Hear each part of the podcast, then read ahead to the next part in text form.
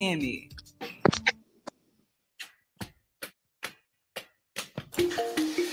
Em 6 de dezembro de 1997, em sua 21ª sessão do Comitê do Patrimônio Mundial da Unesco, composto por representantes de 21 países reunidos no recinto do Palácio Real de Nápoles, na Itália, por unanimidade, aprovaram a inscrição do Centro Histórico de São Luís na lista de Patrimônio Mundial. Para falar sobre esse assunto, o Rádio Opinião de hoje recebe a presidente da Fundação Municipal de Patrimônio Histórico, Kátia Bogéia. Kátia, seja bem-vinda aqui ao Rádio Opinião. Bom dia.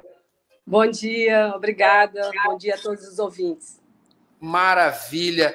Olha que, uh, que, que, que, coisa maravilhosa, né? Estamos aí diante de uma feira do livro, tem também essa, essa comemoração né, desses 25 anos de inclusão do Centro Histórico de São Luís na lista de Patrimônio Mundial da Unesco. Kátia, você é uma pessoa muito envolvida à época, você presidente aqui da Fundação uh, uh, de, de, Patrimônio Histórico IFAM aqui no Maranhão, uma das figuras aí que mais entende de patrimônio histórico no país, a gente pode dizer isso, claro, né? E parabenizar você a todo esse empenho, todos esses anos e todo esse estudo. É, é, é, é, sendo empenhado né, nas coisas daqui do Maranhão, sobretudo para falar sobre esse momento, esses 25 anos de inclusão. Essa luta ela não não foi só até o dia o dia 6 de dezembro de 97, ela começou muito antes. Eu queria que você começasse falando justamente sobre essa luta até acontecer no dia 6 de dezembro de 1997 a aprovação da inscrição do Centro Histórico de São Luís na lista de Patrimônio Mundial, por favor. Bom, primeiro, entrar numa lista de patrimônio mundial é uma das coisas mais difíceis. Para vocês terem ideia, é, a Convenção da, do Patrimônio Mundial, que criou a lista, ela este ano completa 50 anos. E nesses 50 anos da Convenção do Patrimônio Mundial, nós, no planeta Terra, só temos, até o momento, 1.533 é, é, bens inscritos na lista.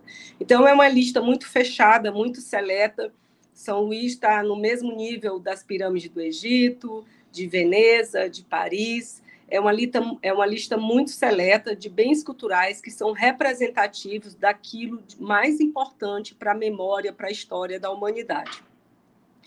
Essa trajetória começou nos anos 60, quando chega ao governo do Maranhão José Sarney, um intelectual, um homem muito sensível, um humanista, e que tinha uma, uma noção muito grande da importância, do valor daquele patrimônio arquitetônico e cultural. Então, ele, ele era muito amigo do, do presidente do IFAM, o IFAM foi criado em 1937, então o Rodrigo Melo de Andrade, o primeiro presidente, e o segundo, o Renato Soeiro, eram muito amigos de José Sarney, e José Sarney, junto, junto com Odilo Costa Filho, com Josué Montelo, conseguiram que o IFAM, ao, ao trazer ao Brasil a primeira missão da Unesco, ela não vinha para São Luís, vinha para Olinda, Ouro Preto, principalmente, é, Salvador, Paraty. Então, eles é, José Sarney Odilo e com a ajuda de Josué Montelo, junto ao Ministério das Relações é, Exteriores, conseguiu que essa missão viesse ao Maranhão. Então, a primeira missão foi em 66, com Michel Parran, francês, e depois a segunda, é, é, nos anos 70, com o Viana de Lima, o arquiteto português Viana de Lima. Depois dessas duas missões, elas deixaram a base dos trabalhos que o Maranhão teria que iniciar, que fazer para conseguir um título dessa magnitude. Então, a partir de aí, nós temos o governador João Castelo, nos anos é, 80, que começou a criou o programa Praia Grande. Depois do programa, o programa Praia Grande foi o primeiro programa de revitalização do Centro Histórico de São Luís. Depois do programa Praia Grande, que ali começa o arquiteto americano João Guiges, o Luiz Felipe Andrés. O Luiz Felipe Andrés, ele, ele, ele participou de toda essa trajetória, a partir do momento da criação do projeto Praia Grande até o, o dia que ele morreu, infelizmente, é, há um ano atrás, ontem fez um ano da morte de Luiz Felipe Andrés. Nós devemos muito a ele. Então veio o projeto Reviver com o governo cafeteira, que deu um incremento gigantesco né, é, na área dos bairros da Praia Grande, principalmente Praia Grande de Esterro. E a, o impacto desse projeto foi tão grande que muito, até hoje as pessoas dizem, quando vão à Praia Grande, dizem que vão ao Reviver.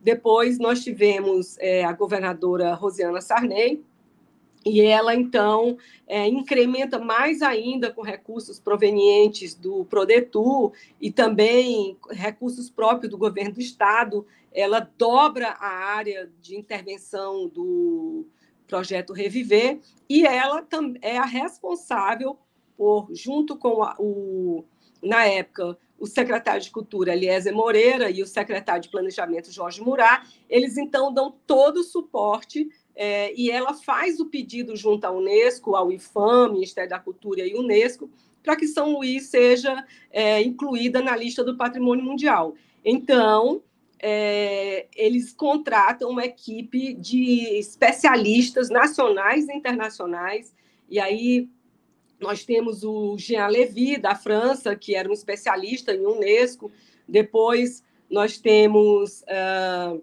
a contratação do Rafael Moreira, é, a Dora Alcântara, é, é, Mário Meirelles, enfim, Ronald Almeida, Luiz Felipe Andrés. Foi uma super equipe de especialistas que montaram o dossiê. O dossiê, então, foi para Paris, veio a missão do ICOMOS para verificar as condições da cidade, do centro histórico, é, a, o, o, Jean, o Morosi, o Jorge Morosi, que era o arquiteto argentino que veio pelo ICOMOS, deu parecer favorável, e aí o dossiê foi apreciado na 21ª reunião do Comitê do Patrimônio Mundial, que aconteceu em Nápoles, na Itália. Exatamente amanhã completa é, 25 anos, né?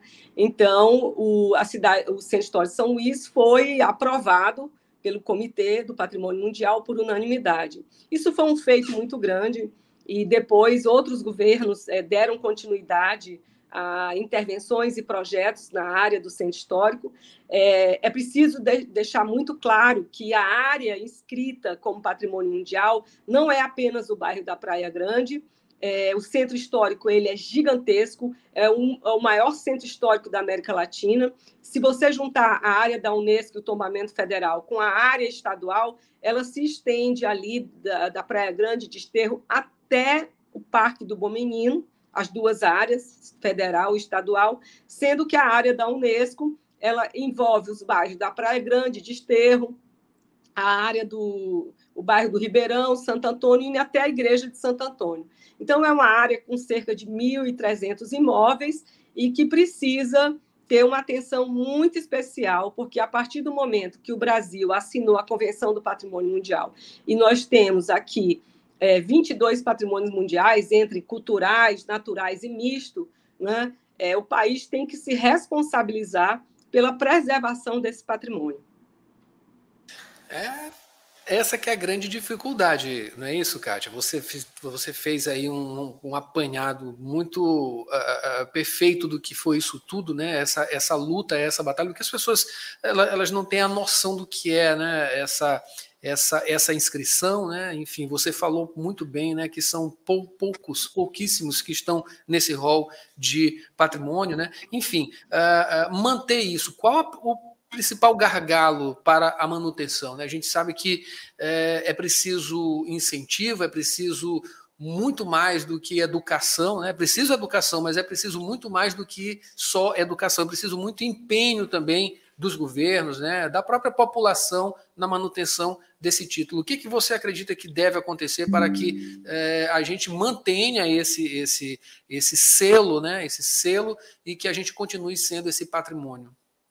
Olha, é, eu tenho 40 anos, 42 anos de atuação na área de patrimônio, trabalhei 40 anos no IFAM, fui superintendente do IFAM no Maranhão por 13 anos, presidente do IFAM Nacional por três anos e meio, e agora estou na Fundação Municipal de Patrimônio, ajudando o prefeito Eduardo Braide é, nessa missão de preservação dessa, desse centro histórico.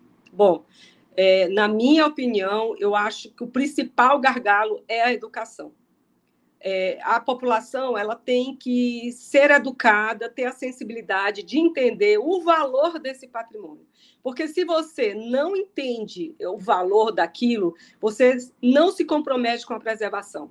E isso em todos os sentidos. A gente vê um centro histórico hoje que é depredado, é vandalizado, é mal utilizado né, pelos usuários, é, moradores, é, comerciantes, é, a, a próprias ações de governos que são equivocadas.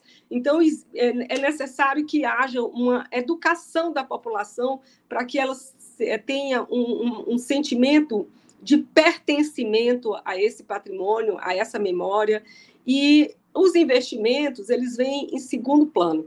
É, nós já tivemos muitos investimentos no centro histórico, mas não conseguimos ainda avançar com relação a uma sustentabilidade desse centro histórico. E isso nós não avançamos porque não há um entendimento pela população e pelos gestores também da importância desse patrimônio. Eu cito sempre um exemplo da cidade de Quito, na América Latina.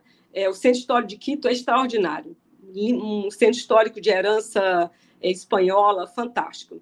E estava extremamente degradado, uma área é, é, marginalizada, difícil.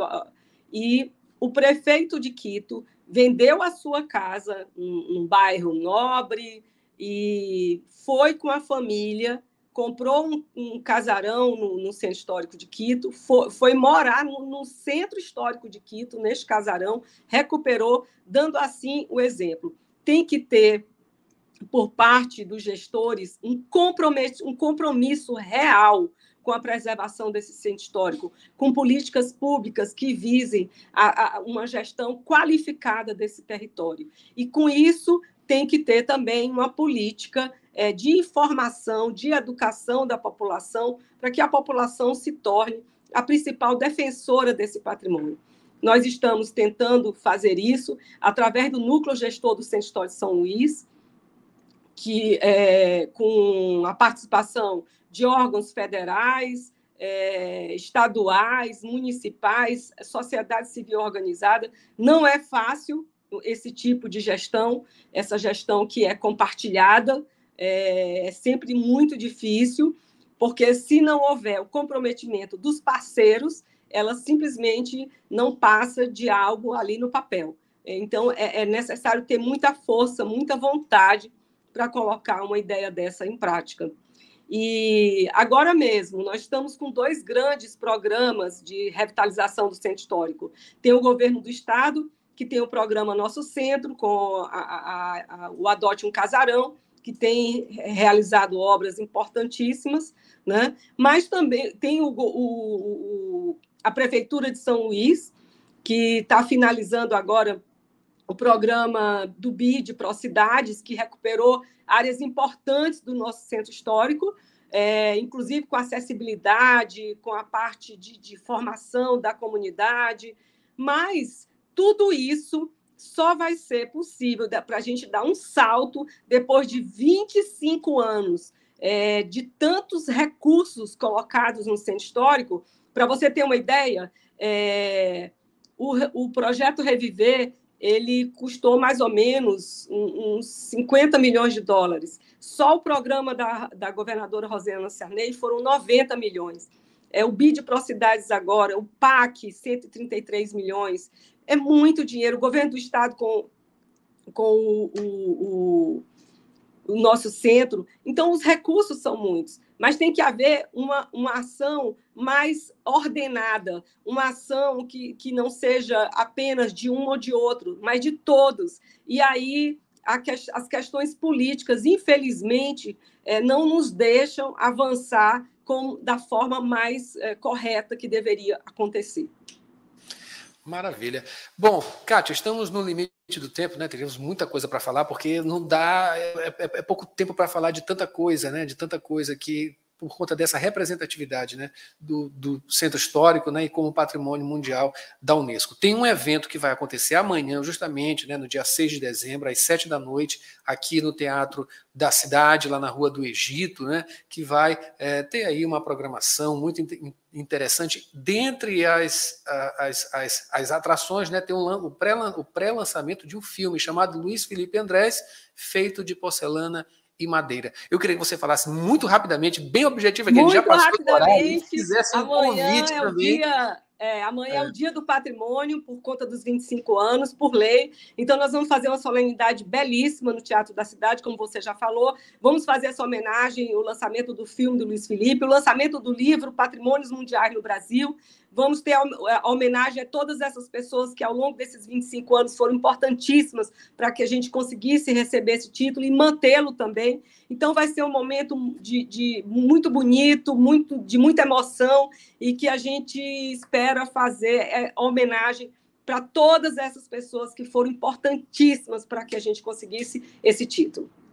Maravilha. Acabei de conversar aqui ela é presidente da Fundação Municipal de Patrimônio Histórico e falou sobre os 25 anos de inclusão do Centro Histórico de São Luís na lista do Patrimônio Mundial da Unesco. Boa sorte no evento. Enfim, muito obrigado, Kátia. Obrigada e estejam todos convidados. Bom dia.